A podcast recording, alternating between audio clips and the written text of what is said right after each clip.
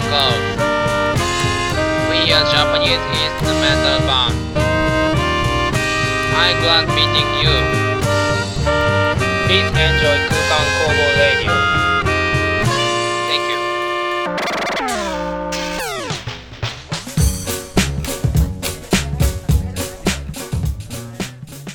シーウェブチャンネルをご視聴の皆さんこんばんは7月24日土曜日22時30分になりました空間工房ラジオソララジ41回目の放送です。空間工房はキャッチーなメロディーを奏でる5人組インストバンド。トランペットサックスキーボードベースドラムのメンバーで構成されています。このラジオでは僕たち空間工房の楽曲情報やバンドメンバーの日常ラジオならではのテーマとコーナーを設けてお届けします、えー本日のゲストもサックスの川崎です。こんばんは、こんばんは、お願いします。まあ7月24日ということで。はい、だいぶ今のねこの収録日からは未来の、そうですね、はい、日程ですけど、もう夏休みですねじゃあね、うん、夏休みで。23日には、はい。あれですかオリンピック？はい。あの一応 Google 先生の回答的にはですね、オリンピックの開会式をうん。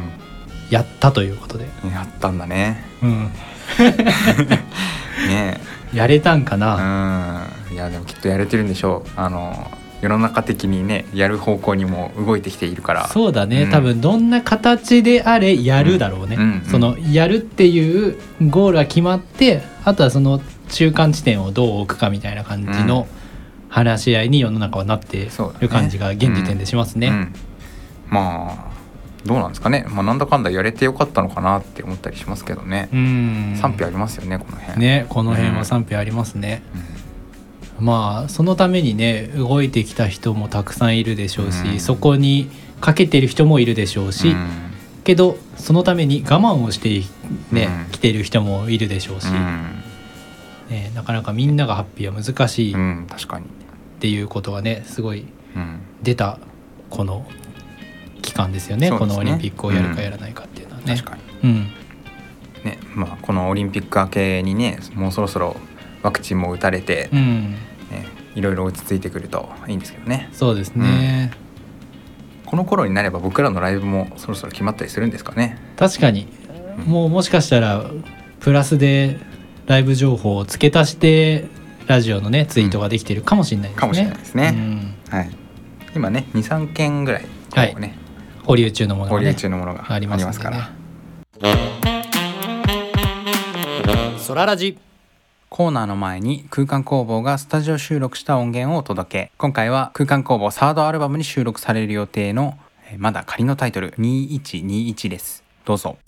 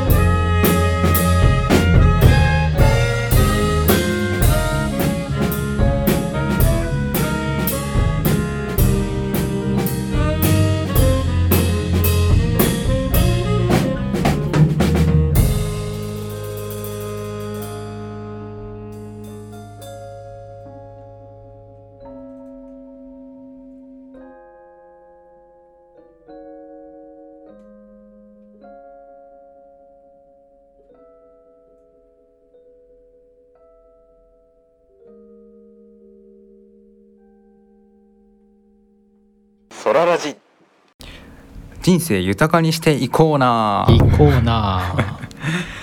はい、えーこのコーナーでは、えー日々空間工房のメンバーが、えー日常生活をより豊かに過ごしていくために、えーなんだろうな。何なんだ。なんだろうな。このコーナーでは空間工房のメンバーが日常生活をより豊かに生活していくためにえー日々行っている行動を紹介していくコーナーです今まで何回もこのコーナーやってきたんじゃないの？コーナーの説明初めてみたいになってるけどこのコーナーの説明ね。毎回変わってるっていう。あのそういう変化もね楽しんでいただければと思います。はい。はい、えーということで稲見さんから何かありますか？何かありますか？あー最近のエアコン買いましたけどね。ああエアコンね。うん取り付け？取り付け。新規の新規のエアコンとか新品？うん新品を買ってあ取り付けました。取り付けましたっつってーね、うん。取り付けらんないんだよねあれね自分じゃね。自分でねそう、うん。取り付けらんないよね。エアコンの工事って、うん。まだまだなくなんなそうだなって、うん。あの取り付けてる姿を見て思った、確かに。うん、なんかいろんな家電製品が、えー簡単にというか、うん。接続が簡単になっている中、うんうんうんエアコンはなかなか古典的というかさね。ねあんまり変わってないじゃん。うん。室外機って絶対うん。いるじゃん今の。必要です。ねままだったらね、2人がかりでエアコンを壁に取り付ける様子を見てたんですけど、うん。なんか壁に穴みたいなの開けてボルトを刺して、うん。そこに基板みたいなのをカチャってやった後にエアコン取り付けてたんですけど、あれ全然素人じゃすぐできないなと思って。できないですね。ね。うん。なんかまだまだ需要のある仕事なんだなって見ててうんうん思いました。そうですよね。僕も実は最近エアコン買いまして。買ったんですか？新品のエアコンなんですけど、うんうん。なんかそもそもそのエアコンの取り付け代高いなって、うんうんうん。ね。高いよね。なんかこう業者によってピンキリで。ああなるほどね、うん。あその買ったところと取り付けるところが一緒じゃなかったの？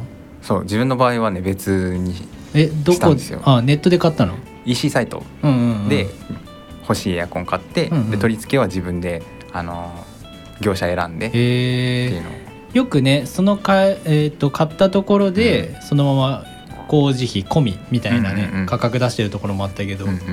結果的にその本体を安く買うために。そうそうそうそう,、んん。そう本体を安くしてかつその工事費も自分で選べば安くなるだろうっていううんうんうん目論見でね、なるほどねまあやったんですけどね、うん。うんまあそれでもやっぱ高くついたなってうんうんうん感じです。うん。っていうのもその部屋の構造がそのエアコンを取り付ける場所っていうのかな。はい、が隠蔽配管っていうそのうん。業界用語があるんですけど、うん、隠蔽？隠しちゃってんの？そう。あのエアコンから排出する熱うん。とかその多分冷やすためのその、うんうん。ま排線類とかを、缶,、うん、缶があるよね。そう全部壁に埋め込んでいるっていう大変。あのタイプがあったりするんですよ。うん。まあ、最近のその新しいタイプのお家だとうん。結構隠蔽配管が使われてる可能性があって、確かに見た目がね全然違うよね。で隠蔽配管だと工事費があのプラス、えー、7,000円から1万円ぐらいうん。上乗せされるっていう、はいはいはいはい、はい、で自分で業者を選ぶときにあのなんだろうな暮らしのマーケットとかっていう、うん、個人でやってるのとね。あの個人でそのエアコン取り付けますみたいなサービスを見てるとやっぱり隠蔽配管は別料金で、かつプラス2万円ですとかあ。ったりするんですよ。だから、結局その選ぶ人によってその工事費のこのブレがすごいなと思って、はいはいはいはいはい、うん。っていう体験をしましたね。なんかちょっと違うけどすなんかすトイレとかなんか水回りのトラブルあった時に、うん。えーそういう水回りでよくステッカーとかがさ、うん。えー、とポスティングされてて、うんえーそこに電話するためにさ多分ポスあのスステッカー磁石になってて冷蔵庫に貼っといてねみたいな、うん。こう水道のトラブルあったらみたいな。なんかああいうところにかけるより水道局かなんか役所に電話かけてあの最適なところにお願いした方が安く済むみたいな、そんな話があるみたいなんですけど、まあ、工事関係とかってね、結構いいねだったりするし、うん。うんね。ね。技術のお金ってなかなかかん、えー変換するのがね、うん難しい。難しいからね、自分にとって最適なものを選ぶっていうのは結構難しいですよね、うん。でもやっぱプロの技はね借りないとできないものだしねそう最近自分は何でもこう DIY でやるっていう意識で、はいはいはい、だからはい、エアコンも自分で取り付けられるんじゃないかって言って。資格どうなんだろうね。そうなんかね資格はねなしでも、うんあのエアコン取り付けは全然問題ないあそうなんだ。らしいの。えー電気工事士みたいなのいらないんだね、そうで、まあ、YouTube とか見てるとやっぱり、まあ、エアコンの取り付け方みたいなのをああそっかそっか。エアコンの紹介してる。掃除と一緒でね DIY そうそうそう。でやるもうプロの方いて、まあ、そもそもあの必要な機材うんうが、ん。もう日常生活において必要のない機材はいっていう、ね。はいはいはい工具がまずってことね。箱の中を真空にするなんか工具があって、はいはいはい。絶対いらないね。絶対いらないなと思って、うん。このためだけにあの買っちゃったらもうエアコンの取り付け工事費になっちゃうなって。そうだね。そう。だってもうこれは諦めるしかねえなと思って。うん。泣く泣くもう依頼することにね。そうだね。しましたけど。はいうん。うん。ちょっとねあの一個解決してない疑問がありまして、はいはいはい。新品のエアコンと中古のエアコンの取り付けのあの値段ってどっちの方が高いと思います？あー高いのか、うん。でも意外と中古の方が高くなるのかも。なんか昔の方とかにうん。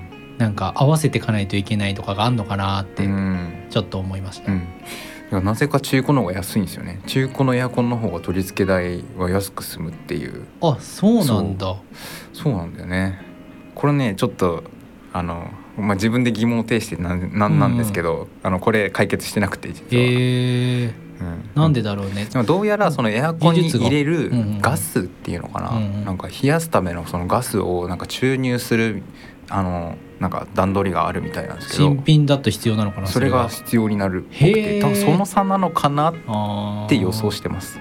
そっかそっか、うん。まあこれはちょっとあの詳細分かり次第またお話ししますね。エアコンの何買ったじゃなくて工事の話で広がりましたね。ね。だからなんでこの話したかって言ったら、うん。あの快適だねっていうね、うんうん、うん。そうね。うん。豊かにしていこうなとしてはね、うん。日本のやっぱジメジメ感って湿度だなと思って、うん除湿機もあるんだけどうち、除湿機部屋暑くなっちゃううん。除湿機なんだけど、ううん。んだからそれはまあ回してる日は回してんだけどうん。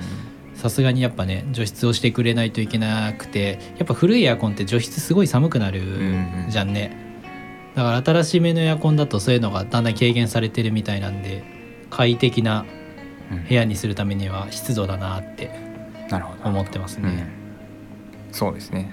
僕も家ではエアコンは除湿でうん、うん、つけて、ねやっぱ日本のねうん。快適、えー過ごしにくさというかさ。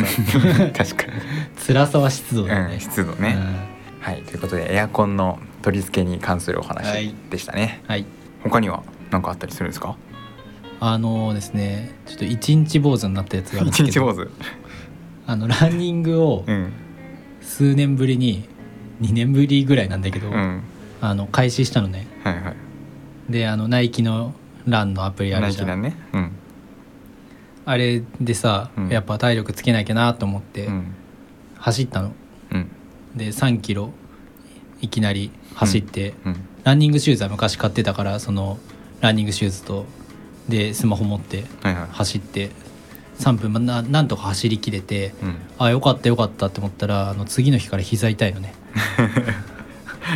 でやばいなと思って、これ年かなって思ったんだけど、いろいろ調べたら、まあ、ランナー膝っていう膝の、えーちょっと上の方の右足の膝が痛かったんだけど、うん。なんか腱腱だよね。骨と腱がなんか擦れるようなところが右足のお皿の、まあ、上の方にあって外側に。うん。うんそこがねよくランナーが痛めるんだって足を。うん。で多分原因2つあってストレッチ不足っていうのとあのコンクリートで走ってるっていう、まあ、2つあってやっぱ足に走ってる時と歩いてる時だともう数倍やっぱ負担が違うプラスコンクリートだとさらに負担がかかるみたいで、うん。まあしょうがないけどねランニングするんだったらね。そうだからストレッチをあんまりせずにいきなりしかも久々に長距離を走ったから、うん。そそれでね膝を痛めてちょっと数日ね普通に歩けんだよ、うん。歩けんだけど階段とかちょっと痛いなみたいなあ感じになっちゃって一日坊主に。あ 一日坊主に。そうランニングになっちゃったからちょっとねストレッチを普段しながら、うん、ね。多少負荷かけながら走んないとダメだなって思ったやつですけど前はねシノもランニンそうねグしてたよね。前はめちゃめちゃ走ってて、うん。なんか学生時代なんか振り返ると1,000キロぐらいトータルでね走ってたっていう。なんかねマラソン大会的なやつだね。あ出てた出てた、うん。そう。あのーうちの大学あ僕の出身の大学のマラソン大会に出場すると、はいはいはい。あのー必ず何かプレゼントをもらえるんですよ、うんうんうん。抽選でプレゼントがもらえて、はいはいはいまあ、最高その PS なんとかみたいな、豪華なんだよね。そう豪華なんだよね。なぜかね。あれどっからお金出てんのっていうね。まあ、一応あのなんだろうジジムというか学生のうんうん。そのジムから、まあまあ、うん多分元をたどると僕らの学学費だよね。あれね出た方がいいよねしたらね。そうね。そう出ないとなんか回収できないんで、ね。うんうんうん。そう。そうね。そのそれをまあ得るためにまあ出場してたところもあるんですけど、はいはいはい。まあなんか最近ランニングは全然してなくて、うん。あの三日坊主になっちゃったんですけど、うん。ただそのおすすめのやり方をまあ紹介するとランニングの？あそう。あのナイキナイキランっていうアプリがあって、あのそれであのレコードを取るのは全然、あのややってもらっていいんですけど、うんうん。あのガイドランっていう機能があるんですよ。ナイキの？そうそう。へえでガイドランっていうのはその20分とかこう22分とか25分とかも、あの時間決められてて、うん。まあ、それをスタートするとそのナレーションみたいなのが流れてきて、耳元にコーチがいるみたいな感じ。あそう。あはいはいどういうふうに走りましょうとかへー。どうこういう姿勢で走っていくとうんあのいいですとかあなるほどね。で夜なんかこの時間に走るの気持ちよくないですか？みたいななんか結構自己肯定感が高められるナレーはいションがあって。はいはいはい面白い。なんかこの時間がねそのない中、うん。走ると決断したあなたは素晴らしいですって言ってくれたりとか、はいはいはい褒めてくれるめっちゃ褒めてくれるっていう、うんうんうん。これがねあの結構使えるんで、ま、あのおすすめです。はいはいはい。うん。あのシノがハマってたうん。スイッチのフィットネスのああそうね。リングフィットアドベンチャー。リングフィットアドドベンチャーと似てますね、ああそうね。あの応援してくれるとかね、うんそうそうそうそう。そう。でガイドランの中にあのユリアン・レトリーバはいはいはいはい。ーがあのガイドしてくれるやつもあって、最近ねめちゃめちゃ痩せてねう。ん、あのー何キロ痩せたんだろう？3 4 0キロ痩せたんじゃない？ってんいうぐらいうん、体型が変わって、うん見た目で笑いは取るもんじゃないっていう、はいはい。うん、方針になってるみたいですけどね。ほどなるほど。このねユリアン・レトリーバーさんのガイドランも結構面白いので。ああそうなんだ、うん、頑張っていきやーって言ってた。あ 言ってたかもしれない。そんな感じの喋り方してるからね。あのね、まあ、こういうツールを使ってランニングをね継続していけるといいのかなと、三日坊主の篠原さんからなっちゃったんですけど。いやまたね本当やりたい。これねやりたいんだけどねっていう,、やった方がいいの分かってるんだけどねってね。いつも流れてしまうっていう。そうですよね,、うん。ねジムとかと違ってさ、うん。ほんと靴履き替えてさ、うん。一歩外に出れば終わりなのにね、そうそうそう。そのハードルすらなかなか超えられない難しさっていうね、はい。はいということでということで。ごめんランニングですね。はい、はい、空ラジ。空間工房ラジオ空ラジ。そろそろ終了の時間がやってまいりました。今回はエアコンの取り付けに関するお話とあとランニングに関するお話でしたね。うん。なんかそろそろ私もですねえっと体重がうんあかんことになってきているのでえこっそりダイエット活動していこうかなと思っております。もしかしたら進捗を共有することもあるかもしれません。はい、えーそして、えー冒頭で、えっとまあ、そろそろライブ情報が公開できるのではないかというふうに、えー話していましたけれども1年7ヶ月ぶりぐらいですね、えーライブが決定しました、え2つライブが決まっています、えーまずは1つ目渋谷ズンチャカ、えー2021年9月5日日曜日場所は宮下公園です。はい渋谷ズンチャカでの出演は、えーもう合計で3回目になるんですかね。僕らが最初に出演した渋谷ズンチャカの会場は渋谷モディの入り口だったんですけれども、まあメンバーはねみんなおのおのジンベエを着てお祭りの格好でライブをやりました。その時は、まあ、ペズのコピーとか、まあ、僕らのオリジナル楽曲を混ぜてライブをやりましたね。で嬉しいことに、まあ、人通りも多かったので結構人が足を止めてくださってで見知らぬ人のねあのインスタグラムの方に僕らのライブがアップロードされてたりとか、まあ、結構嬉しい出来事があったなと思っています。で2回目は渋谷の中にあるんですけれどもボッシュカフェという場所で、まあ、普段はカフェ営業しているところで渋谷ズンチャカでは、ま、カフェ兼、ライブ会場というスペースでした。ここの会場は比較的落ち着いてライブできたなっていうのと、まあ、コーヒーとか、まあ、お茶しながら見てくださる人が多かったなと思います、えー、次回の3回目は、えっと、会場は確か1つだけになっていまして、えー、宮下公園という場所でやります。会場は1つだけなので結構人が集まるのかななんて思っているんですけれどもとにかく楽しみですね。うん。非常にアクセスがいいのでぜひぜひお越しください。えー、2つ目、えー、ジャズイン府中2021ですね。日付は10月24日日曜日です、えー、場所はル・シーニュ前と決まっているんですが、時間はまだ未定です、え決まり次第、えー、ツイッターで告知させていただきます。ジャズイン府中はですね、え2017年から出演させていただいているんですけれどもそうですねなんかジャズイン府中は非常に多くのつながりをもたらしてくださっているなと思っていまして、えっと、このジャズイン府中つながりで府中のラジオ番組の BGM を担当させていただいたりとかですね。これジャズイン府中を通じてまた別のライブに出演させていただくことがあったりとか非常に縁のあるライブだなと思っております。今回も何かしらの縁に結ばれればと思っているんですけれど今回も楽しみにしています。ソララジ。次回は8月7日土曜日22時半更新予定です。今回もご視聴いただきありがとうございました。またね